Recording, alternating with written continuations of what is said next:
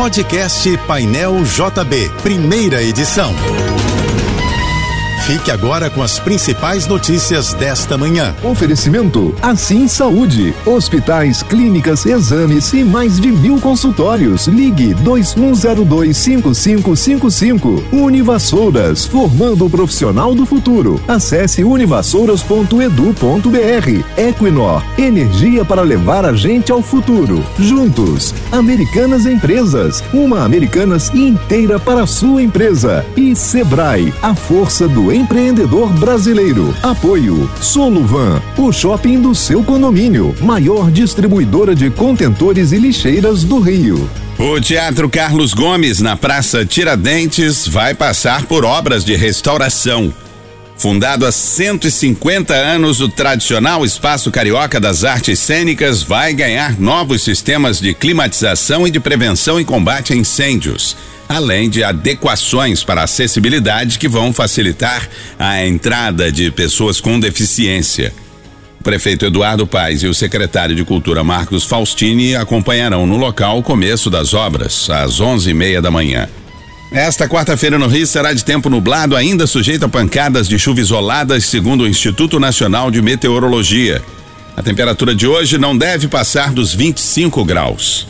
O Departamento de Transportes dos Estados Unidos determinou que seis companhias aéreas paguem mais de 600 milhões de dólares em reembolsos a passageiros por voos cancelados ou alterados depois que viajantes buscaram reparação por não receberem seu dinheiro de volta. As companhias afetadas foram a americana Low Cost Frontier, que teve a multa mais alta de 2 milhões e 200 mil dólares, e as estrangeiras Avianca, Air India, TAP Portugal, Aeroméxico e El Al. De acordo com o comunicado divulgado, as autoridades receberam uma avalanche de reclamações desde o começo da pandemia da Covid-19 devido à falha das empresas em fornecer os reembolsos devidos. O presidente eleito Luiz Inácio Lula da Silva se encontrou ontem com John Kerry e Xin Zhenhua, representantes dos Estados Unidos e da China para assuntos do clima na COP27, a conferência da ONU sobre mudanças climáticas que acontece no Egito. Agora pela manhã, Lula vai participar do evento Carta da Amazônia, uma agenda comum para a transição climática, junto com governadores de estados da região. Após a COP27, Lula vai a Portugal, onde terá encontros com autoridades do país. O ex-presidente dos Estados Unidos, Donald Trump, anunciou pré-candidatura à presidência americana em 2024. Trump fez o anúncio durante um discurso feito na mansão onde mora, na Flórida, acompanhado de apoiadores. Assessores do ex-presidente já protocolaram na Comissão Eleitoral Federal dos Estados Unidos os documentos necessários para a formalização da campanha Donald Trump ainda vai ter que passar pela disputa interna do Partido Republicano e sair vitorioso para voltar a enfrentar o atual presidente Joe Biden nas urnas. O juiz Vilney Magno de Azevedo Silva havia ordenado em setembro do ano passado a remoção do navio São Luís, ancorado desde 2016 na Baía de Guanabara e que atingiu a ponte Rio-Niterói na noite de segunda-feira após ficar à deriva por causa do vento. Segundo a Agência Brasil, a decisão se deu no âmbito de um processo movido há quase dois anos antes pela Companhia Docas do Rio de Janeiro contra a empresa de navegação Mansur, responsável pela embarcação.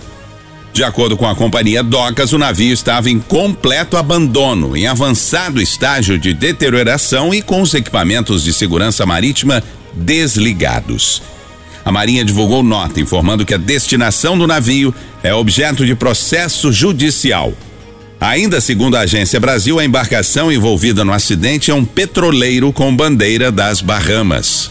O Procon do Rio preparou uma cartilha com orientações úteis para compras em lojas físicas e online no dia da promoção Black Friday, na última sexta-feira deste mês. Uma sugestão do Procon é que o consumidor saiba exatamente o que quer comprar e faça pesquisa de mercado sobre o valor médio do produto fora da época da promoção, já que o objetivo é ter um desconto real. Outra orientação importante é que na hora da compra deve ser dada atenção ao custo do frete. Os fornecedores, por sua vez, são alertados para que não descubram o Código de Defesa do Consumidor na hora de fazer as ofertas.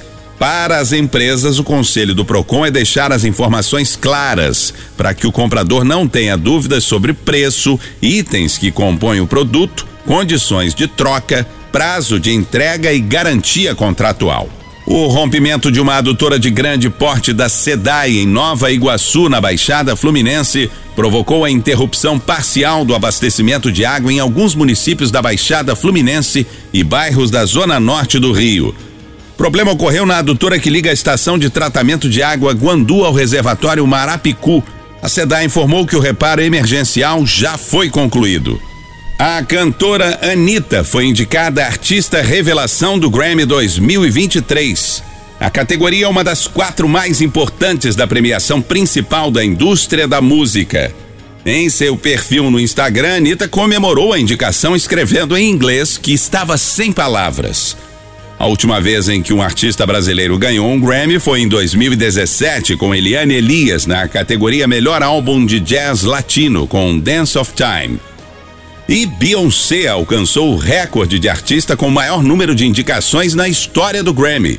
A cantora foi indicada em 10 categorias para o ano que vem, sendo que três são os prêmios principais: melhor álbum, melhor canção e melhor gravação. No total da carreira, Beyoncé soma 88 indicações, a mesma marca do marido, Jay-Z, a festa de premiação do Grammy 2023 está marcada para o dia 5 de fevereiro. Você ouviu o podcast Painel JB, primeira edição.